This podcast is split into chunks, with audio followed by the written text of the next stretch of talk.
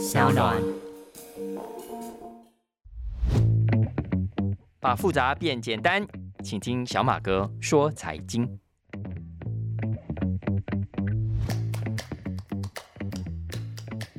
来，大家好，我是沈云聪，欢迎收听我们这一集的小马哥说财经。啊，今天是我们小马哥说财经的第一集播出哦，谢谢大家的收听。啊，如果大家过去有听过我们的广播的话，首先当然谢谢大家这么多年来的支持了啊。所以大家应该知道，我过去常常跟大家分享的财经新闻，往往不一定是大家在主流媒体上、在一般的财经媒体上所看到的财经新闻。而且往往正好相反，好，我其实也会刻意的避开那些大家已经在别的媒体上看到的新闻了哈，因为毕竟都已经知道了，呃，何必还要多此一举我我来讲给大家听呢？所以我其实会很刻意的避开呃主流新闻上那些大家比较知道的大新闻。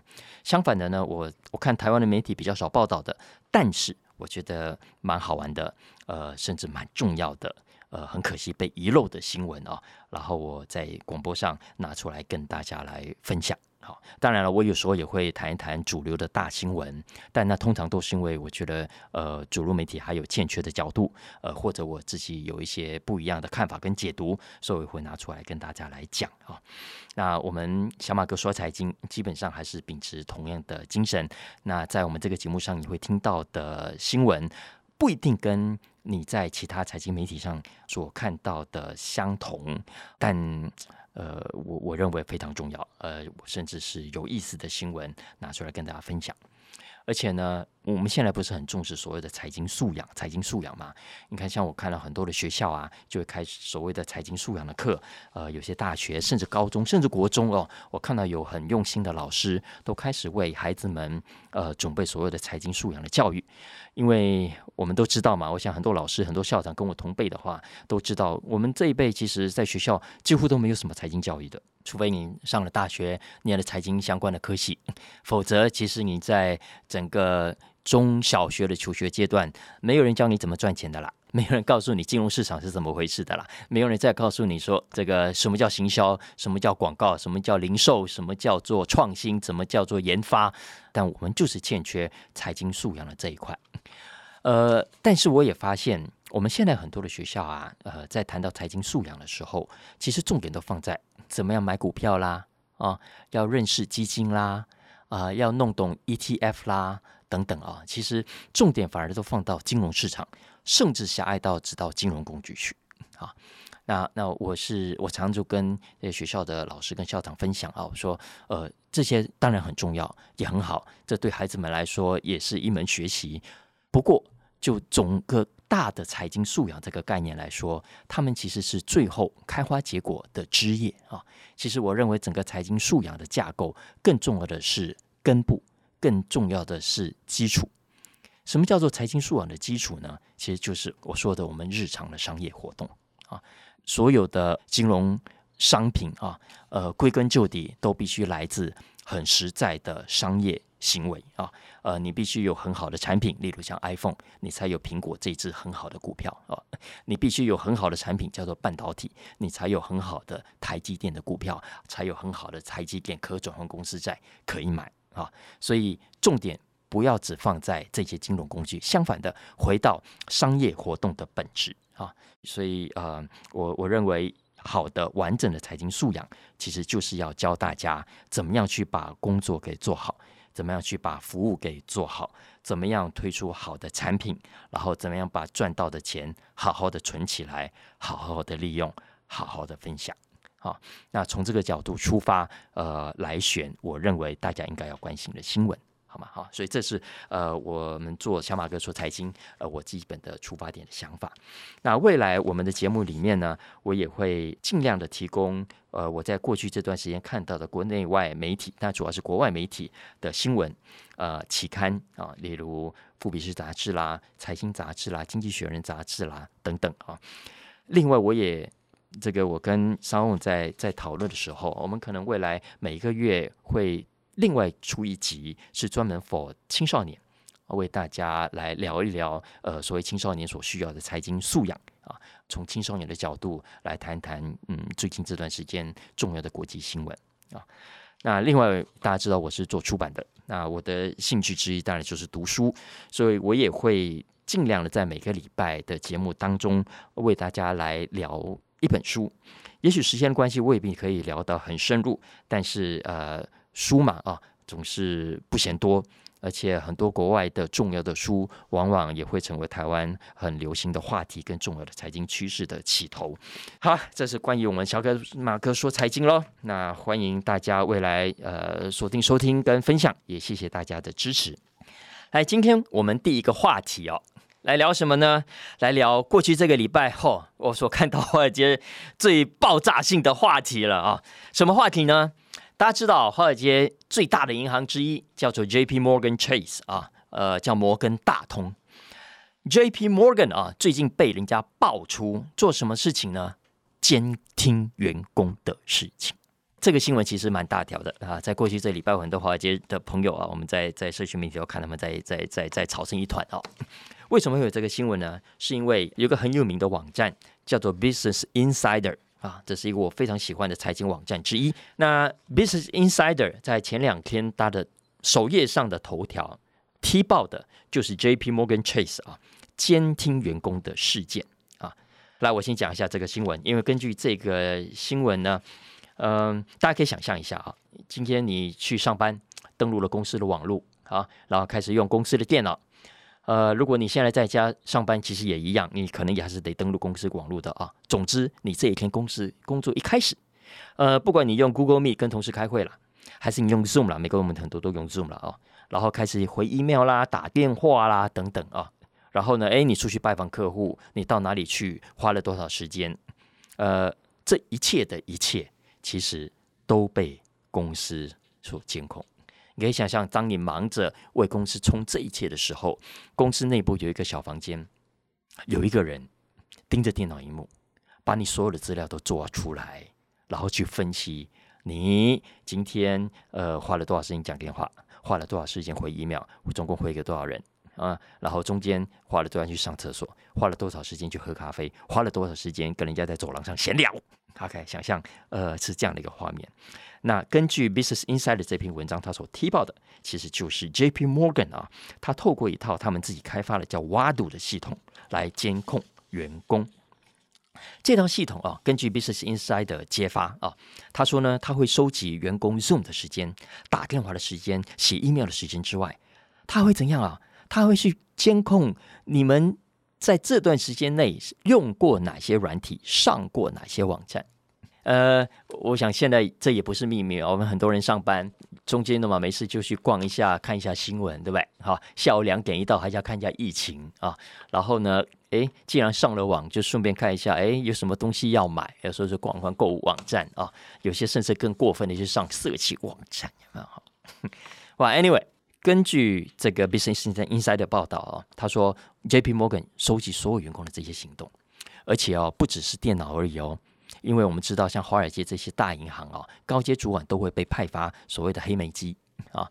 那 J.P. Morgan 呢，也会要求员工在这些黑莓机上下载一个叫 Movius 的软体，Movius M-O-V-I-U-S 啊，这是一个很有名，台湾应该也很多业者有在用的啊。呃，你下载之后，你所有的行程其实不只是你自己，也方便公司来监管。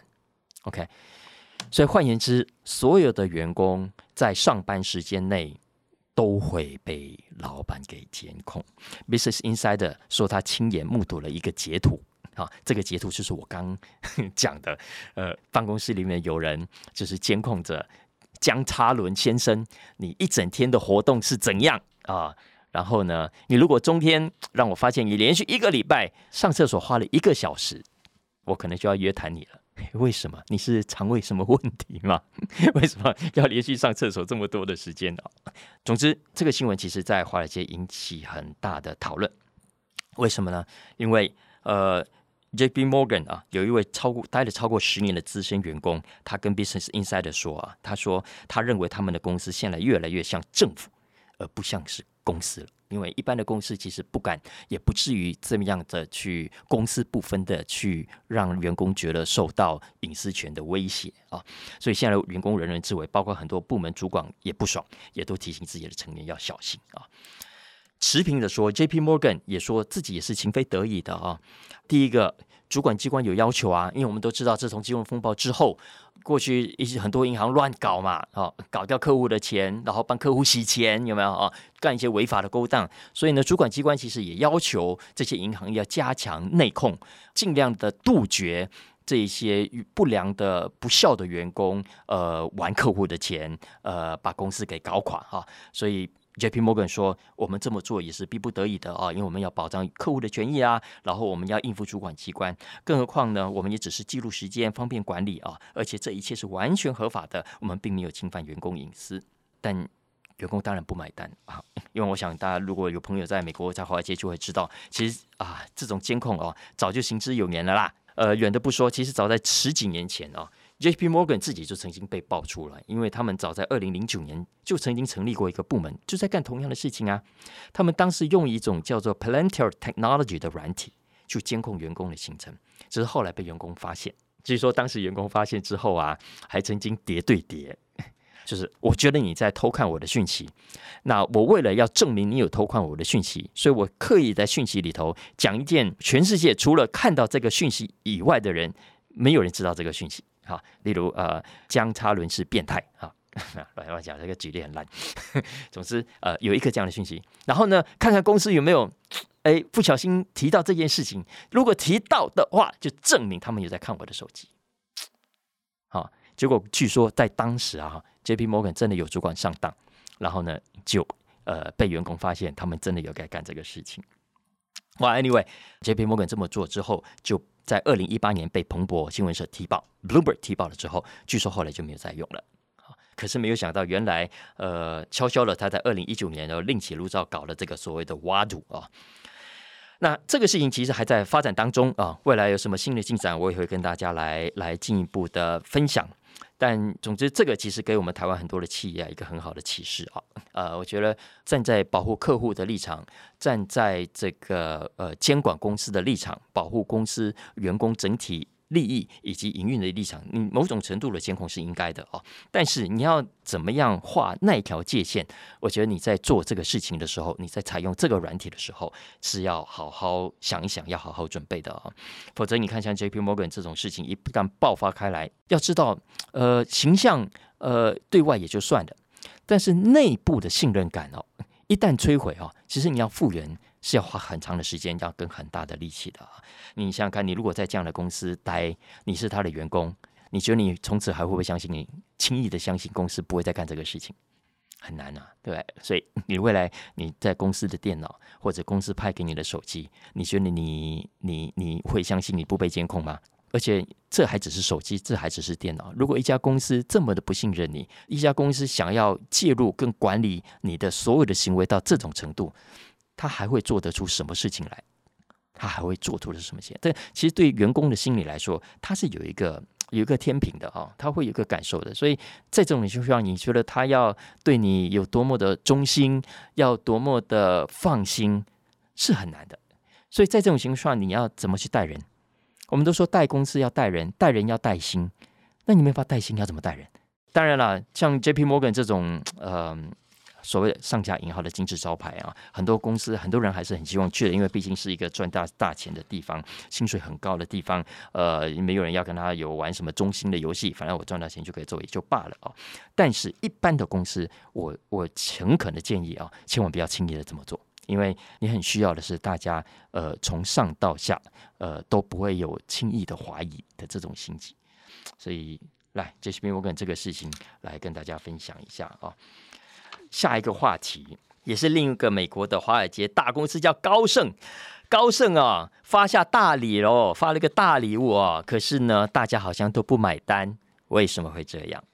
他呢，在五月中有一天被媒体报道，有人看到他内部的一个 memo，说什么呢？说他推出了一个新的大福利，叫做有薪假吃到饱。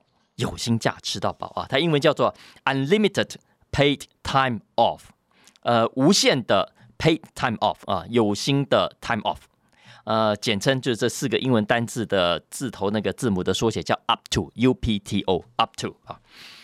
啊，现在大家都喜欢吃到饱，对呃，这个无线网络也要吃到饱，这个火锅也要吃到饱，现在连有薪假都可以吃到饱，爽不爽啊？但呃，我们看起来很爽，可是呢，我这几年看到的网络上的讨论，以及我这美国的朋友的讨论，哎，我发现大家不见得喜欢耶。为什么会这样子呢？好，我们先来看一下啊。高盛其实很具体的说，呃，能够享有这个福利的，其实不是所有员工啦，其实只是比较高层的主管，也就是 partners 跟所谓的 senior directors。呃，那如果你已经到了高层的这种等级的主管呢，以前呢还会规定的，啊，一年要多少休假，但休假很多天了哦。但现在算了啦，公司不跟你计较的啦。你总之你想要休多少天都随便你啦，你只要告诉我，我就让你去休啦。然后呢？没有什么无薪假什么的区别，总之我每一天都给你薪水，爽吧？这是第一个。除此之外的其他比较之前的员工，尤其新进的菜鸟员工，不太可能有这个福利啦啊。但没有关系，过去呢，呃，一年你有十三天的假，我现在多给你两天啊，多给你两天，会鼓励你休假。总之，呃，皆大欢喜啊。所以总体来说，在高盛啊，几乎每一个员工至少一年都会有十五天的有薪假期。乍看之下其实很棒，对不对？哈，但实际上啊，坦白说，很多人认为高盛哈不是真心的，根本是假意的。好，为什么这么说呢？来，首先第一个原因是高盛哈跟大家说，全世界都知道它是出了名的超的一家公司。你看，去年呢才传出有员工就出来控诉，说呢，尤其是菜鸟员工啊，进到公司之后啊，他说每个礼拜啊工作超过一百个小时。一百个小时，哎，一百个小时是什么意思？哎，嗯，大家知道，其实进入这些投资银行工作，尤其你菜鸟级啦，你不要想什么周休二日啦，没有的啦，都是一个礼拜一到七都都在工作的啊。你就算用一到七的工作时间来算的话，一百个小时也就相当于。每一天工作超过十四个小时啊，一百除以七，大家除就知道，超过十四个小时。所以这个菜鸟员工控诉说，我每天都睡不饱，每天我都睡不到五个小时，我就累积公司就开始要工作了。我就说 working from home 也要开始处理公司交代的工作跟任务啊，所以其实是非常超的。当然了，也有人说啊，你自找的啊，谁叫你要去高盛？谁叫你贪图那里的高薪？谁想要赚那么多钱？是啊，当然是哈。其实高盛的确，你你不想赚到钱，你就不要去啊。你既然想要赚到钱，你就要去。你去了之后，你就要咬紧牙关忍受这一切啊。这是毫无疑问。我也认为你要赚这个钱就不要改好。但无论如何，并没有改变超这个绝对是个事实啊。所以这也引发了第二个，你这样想想看，在这么超的环境底下，给你休假，你敢休吗？你觉得你有空空 多闲的时间修吗？你一休，你事情做不做就做不完了啊！更何况，哎，你有没有同事？你有没有 team members？你有没有主管？你的 team members 没有休，你的主管没有休，老兄啊，你好意思休啊？相反的，那个你的主管就算去休，呃，你觉得他会休得安心吗？不会的。不会的，啊，所以其实是上下班一起绑架的一个状态。所以其实职场实况当中，哈，其实这种这种假，哈，往往成率过高了。因为实际上很多的员工，要么基于责任感，他没有办法休；要么基于对于同事跟主管的愧疚感，他也不敢休啊。所以早在二零一八年的时候，美国就已经有气管学者有研究，因为呢。高盛并不是第一个提出这种 unlimited pay time off up to 的这种公司啊，因为我们知道很多高科技业者、很多细股的公司，很多时候是写程式的人嘛啊，其实本来就不用一定在公司上班，本来就没有一定规定你要这个上多少时间的班，本来就有呃这样的优惠福利来奖励啊。但是实际上很多的公司虽然有这个规定，是这样，不敢请的啦。所以二零一八年的那次研究已经证实了。呃，有提供这种公司的员工哈，结果他的休假天数，实际上请假的天数，往往比那一些只给你例如七天啊、十二天啊或十五天的公司的员工还要来的少。也就是说，倒过来哦，其实公司给你这么多的福利，给你这么多的优惠，可是你往往无福享受啊。那所以实际上其实就是这个样子啊。所以那很多人就说，你看。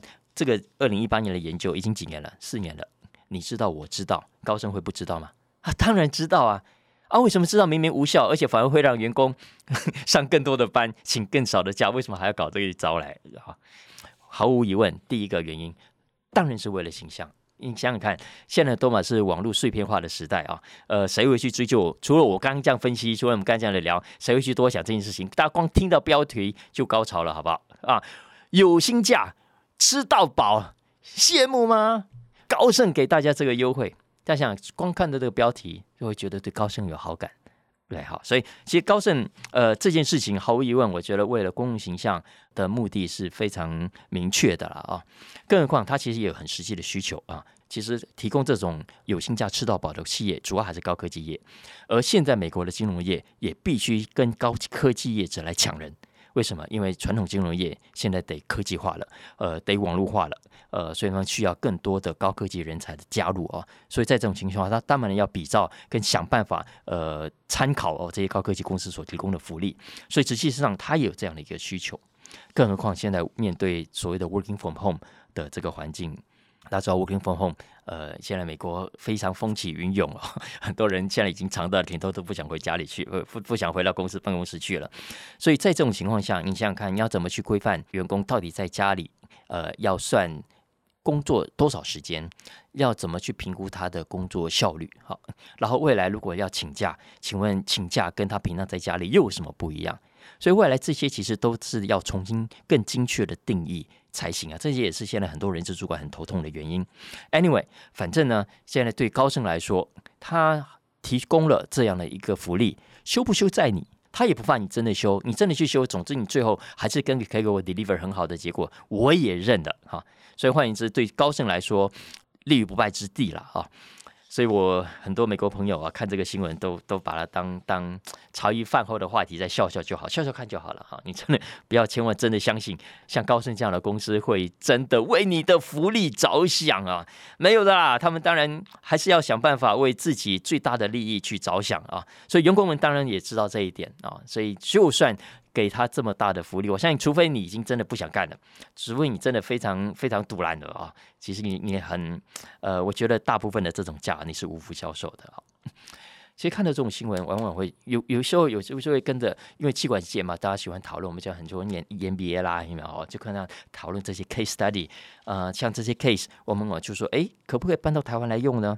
如果在我们台湾的企业，我们在劳基法之外，我们知道劳基法现在不是有七天啊、十天啊、十几天的假，有没有？哈，那哎，在我现在想起来，哎，这些假的规定我们好像几十年没有改嘞，哎，好像应该改了啦。我觉得七天要变八天的啦，十天要变十二天的啦，哈，对不对？对不对？对不对？很多老板可能是脸都绿了。但但我真的觉得，我们现在在在这个新的经济体下，呃，整个游戏规则都要去改，但是也不见得需要改到像高盛做的这样的一个事情啊。因为就像我们刚刚讲的，人家早就有调查发现了，真正负责任的员工，真正向力心力强的团队啊，其实真的不在意你要给他多少天的假期，他反而很在意的是你会不会真的对我在斤斤计较。我觉得这件事情才是比较关键的。你你真的要给我无限的呃那个那个假期，我不见得愿意去休。但是我很不爽的是，我真的家里有事情请个假，你要跟我问东问西。好，我因为身体不舒服，然后我待在家里休息。你要我请假的时候，还要附上什么医生证明？我非得去看医生不可，你才给我请假。其实很多公司啊，到现在为止，我觉得还是有这种持古不化、很僵硬的规定。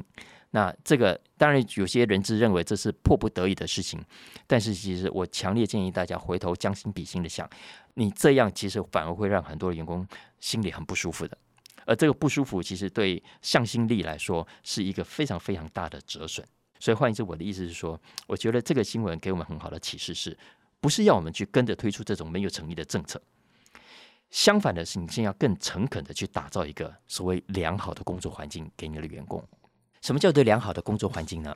当然，基本的福利跟条件是应该要有的。薪水你不可能少给人家，福利你不可以去剥削人家。好，但我觉得，呃，除了这些基本条件之外，所有的工作人都一样，从年轻到老都一样。我们需要，呃，我觉得可以简单讲成白话文，就是两句话而已。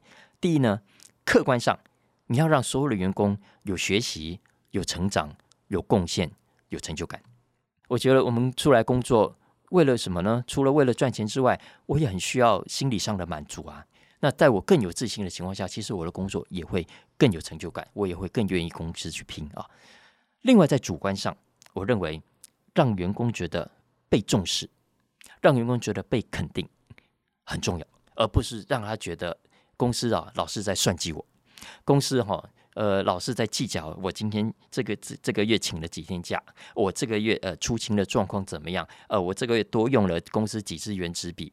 在计较这些事情其实真的很没意思。当然，就大公司的管理来说，这些都很重要。不过，哎呀，老实说，很多大公司其实也不在意这些小钱呐。哦，呃，虽然积少成多也是一笔大钱，没错。但是就很多真正的大公司，因为很高的公司，这种费用都是非常小、非常小，占比非常低的了啊。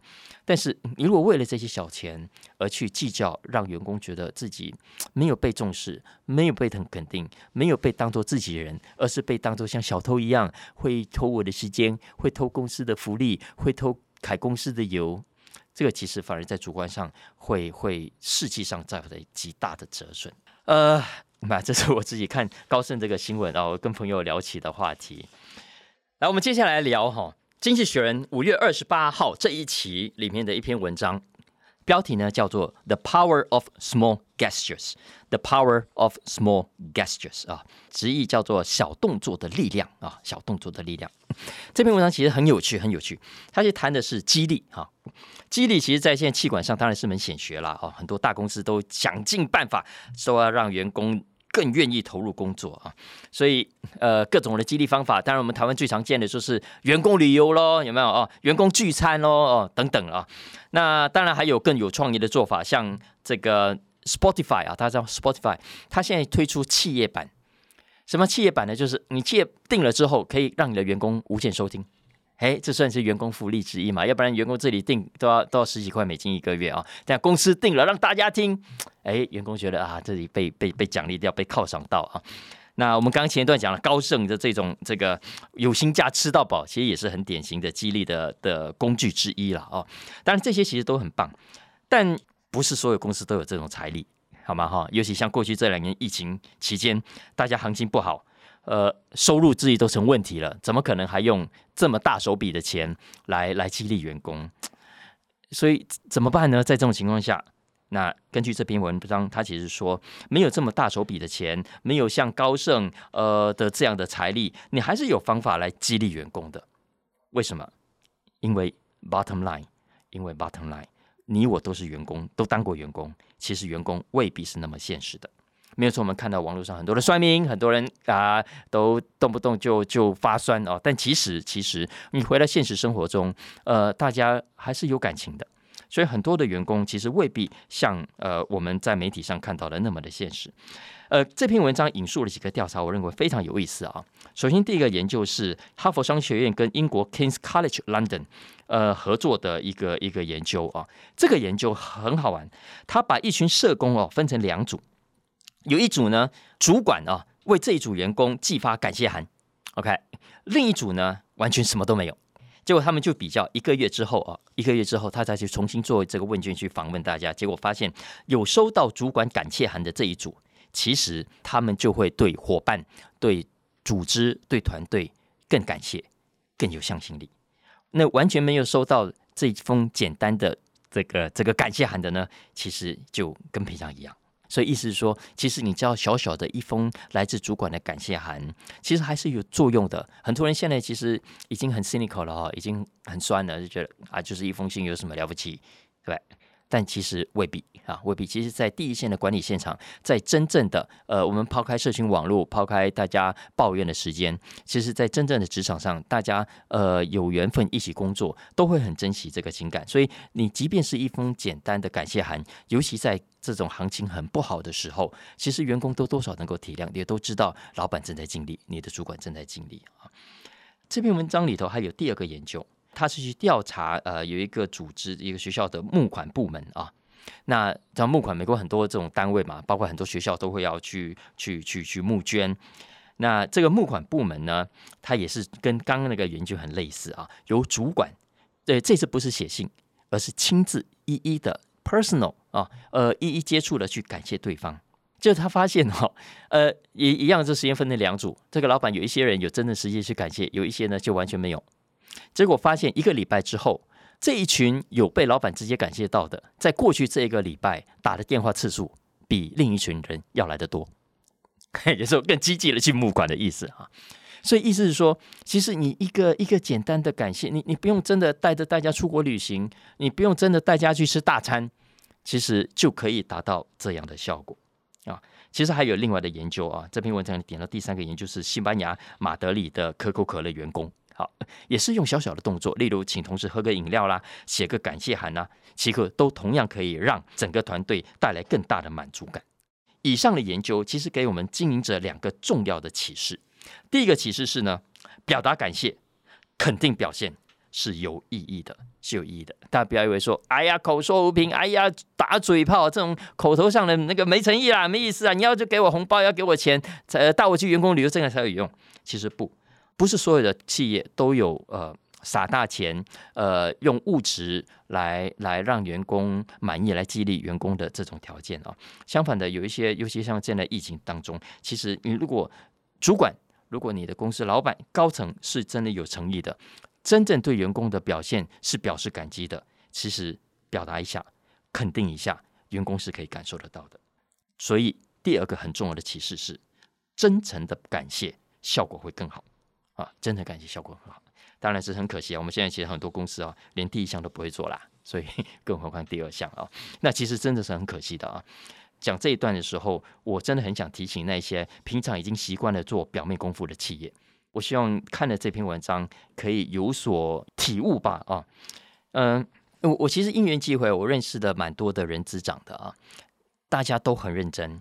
而且很很真心的想要为企业打造一个更良好的人资环境啊，但其实不是所有的企业都这样的啊，很多企业其实最后都沦为表面功夫啊。你你待过大企业都知道，有些大企业打考绩到最后都是分配的啊，几个甲等，几个乙等，几个丙等，对吧？然后然后续薪也是呃给奖金也是用用分配的，这个其实你主管知道，员工也知道，那知道长此以往下去，员工心里会怎么想呢？员工心里会舒服吗？好吗？好，所以 这个其实管理，我还是觉得这篇文章提醒我们，真诚的感谢是很重要的。最后一点小小的建议，根据这篇文章，他说呢，要怎样展现诚意？怎样展现诚意？诶，研究是有教我们的哦。首先，第一个，如果你要写 email 的话，最好不要用通稿，你最好一个一个发。好，就像我们刚刚的第一个研究，它是用发感谢函的方式，但拜托千万不要是一个 group，大家一起哦，我感谢大家，巴拉巴拉巴拉，所有人都收到，你说这什么特别？不特别。所以真的，身为主管的你要写感谢函，一个一个写，好吗？你当然还是可以 copy paste 一部分的内容，但是可以的话，呃，尽可能的，哎，每一封写比较有诚意，这是第一个建议。再来第二个，如果你想复古一下，用手写，他会更加建议。哈，会更有诚意哦。根据这些研究显示，呃，员工收到手写的信函的感受，会比收到 email 来的更直接、更强烈啊，效果会更好。再来，如果你要发这个感谢函，如果你的公司是有人之长、是有人之部门，然后另外还有自己的部门主管，然后还有大老板的话，呃，建议你最好呢，这个信函发函者是来自于直接主管。或者是公司的老板，而不是旁边的人资。就人资很重要，没错，但是他毕竟不是呃直接的工作团队，好吗？直接工作团队你的直属主管对你表示感激，你觉得跟你的会计部 会计对你表示感激，你的人资跟你表示感激，意思一样吗？不一样的。好，总之啦，呃，疫情下大家都辛苦了啊，我觉得好好感谢一下员工是应该的。讲到疫情过去啊，我想现在。大家可能都还在紧张了，没心情讲什么疫情过去。不过，呃，我我自己是有一个遇到困难跟遇到低潮的时候的方法，想跟大家来分享哦。因为我通常在工作上遇到过不去的卡哦，或者很难过去的关的时候，很沮丧的时候，很难过的时候，我会做一件事情。我其实会推荐大家，呃，往未来去想象一下啊。为什么往未来想象呢？因为第一个。对我来说，它的好处是，它带领我抽离眼前的痛苦，去想象一下可能会美好的未来。好，这是一个很很好的、很很好的逃避。真的，真的，你可以说我是逃避，但这个逃避会给我带来第二个好处，就是呢，我有时候会因为逃避去想到美好的未来，回过头会为现在的关卡找到答案，找到答案。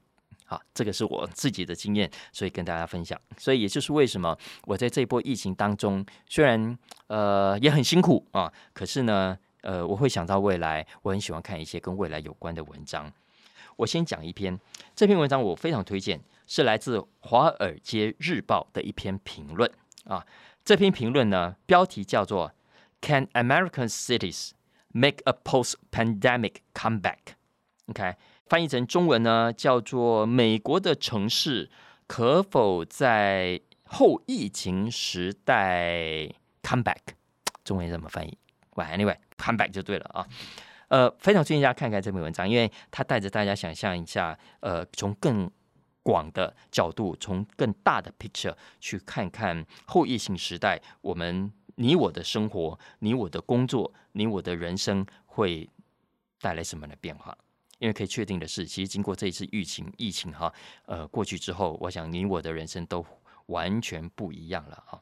这篇文章的作者是哥伦比亚大学资本主义与社会研究中心的一位研究员啊，呃，他的名字很特别，叫 Tungu Varadarajan 啊啊。这篇文章我觉得他谈的几个角度都都有打动到我啊，因为首先第一个，他有引述很多的调查，呃，让我们看到疫情前后美国企业以及职场上的变化。首先，在疫情之前，我们可以看到啊，真正在家工作的人口非常少嘛，台湾也是一样啊，呃，平均大概都五趴不到。但是呢，但是这个文章他说，如果我们用 Google Map 啊这个信号呢，他们也拿这个来追踪我们上班的到底有多少人在上班，就他发现现在的美国哦，现在的美国很多都已经不在上班的，平均回公司的哈，大概少了百分之十九。也是过去有十个人上班，现在剩下八个人在上班，将近两成的人已经没有再回到公司去，留在家里或者跑到咖啡馆和别的地方去上班了啊。呃，L A 大概百分之二十一，纽约跟 Boston 比例更高，百分之三十二。最高的呢，其实是高科技重镇的旧金山，只有百分之五十的人恢复正常的上班。好，所以所以你就知道，你可以想象一下，如果你有朋友在美国，或者你自己去美国，以前你在呃早上的通勤的车上会看到十个人，你现在可能只看到五个人，因为其他五个人已经没有在上班了。所以你根据这个也就可以想象一下，这个这个变化是有多么的大。哎，你所工作的大楼有一半的人已经不见了，已经不见了，你电梯不用再排队了，你的茶水间、你的厕所也不再像以前这样人声鼎沸了。然后你也没有这么多同事可以陪你聊天，跟你一起中午去吃饭了。大家知道吗？这个感受我我很明显的，因为当时我以前在那个我们在飞碟电台，飞碟电台的楼下有一度曾经是雅虎奇摩的总公司的所在地。好，雅虎奇摩，我不知道他占了几层，很多层啦。总之，在那一栋楼上班的，我觉得没有一千也有五百，应该是远远超过五百啊。所以呢，每天上下班的时间都要排队排到好长哦。然后中午吃饭的时间，附近的很多的餐厅也都是人山人海的。我印象很深。后来，呃，雅虎奇摩就搬去内湖了，好像啊。然后呢，那个大楼就空下来。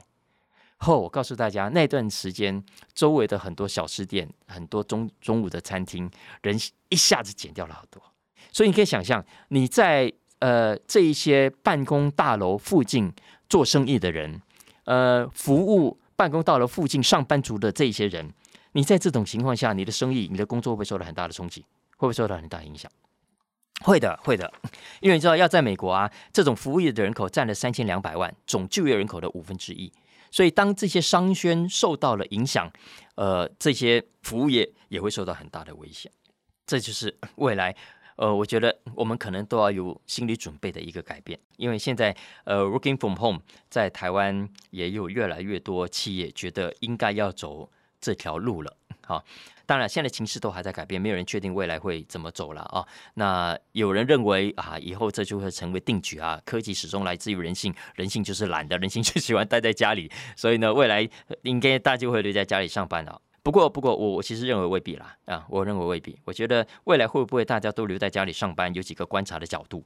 呃，首先第一个，还是会有蛮大的比例的人会不再回到公司去朝九晚五的工作啊，尤其是诶，你是写城市的啦，尤其是你是跑外务、跑业务的啦。老实说，除了回公司开会，除了回公司印资料之外，你没有什么回公司的理由。而如果未来公司提供你一种更方便的开会跟影印呃资料呃讨论的方法，呃，其实你真的连唯一仅存的回公司的理由都不存在了。所以你其实真的回公司的几率会比过去少很多。但是呢，也不要因此而断言，呃，回家工作这个趋势就回定了啊。为什么？因为很简单，有一些工作你就是不能在家做，有一些工作你就是要回公司才能够顺利的完成。啊，什么事情你必须回公司去完成呢？我说的其实不是说啊那些内内勤的工工作啊，要维护什么呃公司的这个基本的设备这种而已啊，不是。我其实讲的是比较抽象的，例如学习，例如学习，怎么说呢？你想象一下，一个年轻人。大学毕业，他绝对需要学习怎么样去跟工作伙伴互动，他绝对需要去学习什么叫做团队精神，而这一些其实都是办公室生活无可取代的。OK，你一个人待在实验室，跟一群人待在实验室，怎么会一样呢？所以这也正是办公室提供的功能。那这篇《华尔街日报》的文章其实把格局还拉得更大，他说，其实这不只是办公室的功能。它甚至是整个城市之所以存在、之所以诞生的重要的理由。为什么乡下孩子毕业之后跑到城市来打拼？除了城市的就业机会呃比较多，工作比较好找，收入也比较多之外，其实知识技能的集中在城市，为年轻人带来更多的学习机会，才是城市重要的存在的理由。OK，你必须有更多的年轻人愿意呃学习，然后有一个更好的学习环境，你的企业。你的城市未来呢，才有更多的年轻人可以成长，才可以接棒嘛。啊，所以换言之，如果我们的企业觉得啊，我让大家全部回在家里工作就好了，然后那个 那个我省下租金，呃，然后也省下这么多的麻烦，那大家都待在家里。如果所有企业都笨到只只想到这件事情啊，我认为啊，未来这种公司很难有下一。代的人才，下一代对公司呃忠心呃专注呃对公司的整个团队有更密切连结的呃这样的员工可以接棒了啊，所以我认为这种企业很少很少啊，大部分老板都不会笨到这个程度，所以也不会完全看不到我刚刚讲这个呃未来可能发生的灾难，所以在这种情况下，我不认为我不认为会全面的呃大家变成全部都 working from home，当然了，其实。刚讲的是未来哈，疫情之后，我们现现在面临的其实是疫情期间的这个挑战。那这篇文章有引述哈佛大学经济学者 Edward Glaser，呃，他其实说的这句话铿锵有力啊。他说呢，疫情啊是一场对城市的攻击。那我其实要帮他补充啊，这不只是攻击城市，这也是对年轻人、对社会新鲜人的一场很无情的攻击。因为在过去这两年来，毕业的大学生，我认为是最倒霉的，因为找不到实体的工作啊，哦，呃，很多企业遇到疫情也没生意可做啊，所以也不知道怎么办啊。Anyway，这是现在大家都共同遇到的困难了啊。疫情之后，我们特别需要元气啊。哎，最后啊。其实我们这个 podcast 啊，我希望每个礼拜可以为大家推荐一本书啦啊。那推荐这个书，我会尽量以外文书为主，因为其实我国外的书读的速度比较快啊，我的书的讯息也算比较快的，所以如果可以带带着大家先读为快，我很希望可以帮大家做这件事情。不过有时候我也会介绍呃中文版的书啊，因为我们其实中文的。尤其是财经好书哦，其实一点都不缺。但是现在可能大家都很忙哦，我都觉得呃很多好书就这样子被错过了，非常的可惜。如果有机会，我也会希望帮大家来介绍跟推荐财经的中文好书。那今天正好哦，我们在录这一集的时候，那我们早安财经出版了一本新的大卖空。啊，所以我就内举不避亲了，因为这真的是一本很好的书，所以我就今天第一集呢，就来推荐大家看一看《大麦空》这本书啊。讲到《大麦空》，我们都知道它已经拍成电影了，而且非常好看，现在在 Netflix 上，呃，大家都可以找得到哦，非常推荐大家去看。不过，如果你看了电影之后还是有困扰，还是觉得有些地方太快了，你看不懂，强力推荐大家回来看这一本书啊。呃，这本《大卖空》原本在英文出版之后，台湾的财信出版社曾经出版过它的前一个版本。那我最近把这个版本又再重新改编之后，呃，再推出。呃，我们也做了一些新的修订。呃，我想大家会喜欢的啊。这本书的作者叫 Michael Lewis，大家应该不陌生了。他写过《魔球》，写过《老千骗局》，写过《橡皮擦计划》啊，呃，写过《快闪大对决》，写过这个《攻其不备》啊。大家有兴趣都可以找他过去的书来看，因为每一本每一本都非常非常好看。那以这本《大麦空》来说，呃，我觉得大家可以把它当做一本小说来看，因为真的真的写的非常非常的好。呃，他整个写作的过程啊，是一步一步来的哦。你可以看到，就像电影里头主角一个一个登场啊，然后呢，他讲的主题一个一个的铺陈出来，过程中不会看到有什么太大的冷场。不过很重要的是，你如果真的看完这本书哦，你会知道几个重要的事情。第一个，所谓的金融商品是怎样被生产出来的。是怎样被生产出来的？我们现在都很容易有一种误解，哈，都觉得，哎呀，金融商品哦，当然是要帮投资者赚钱呐，哦，要为投资者赚钱才有所谓的金融商品，什么基金啦，什么 ETF 啦，什么各种的衍生性，其实都是可以帮投资人赚钱的。天哪，这真是个天大的误会啊！没有，呃，你看了大麦空就知道，华尔街。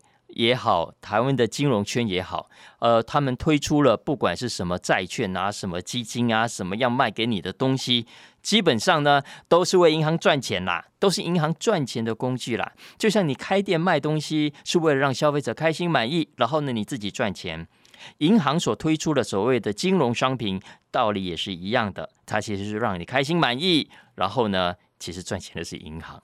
啊，所以你其实看这本书就会知道，以当年的这个次贷债券来说，是怎么样一层一层的包装，怎么样一手一手的卖到台湾来，卖到你的手上啊。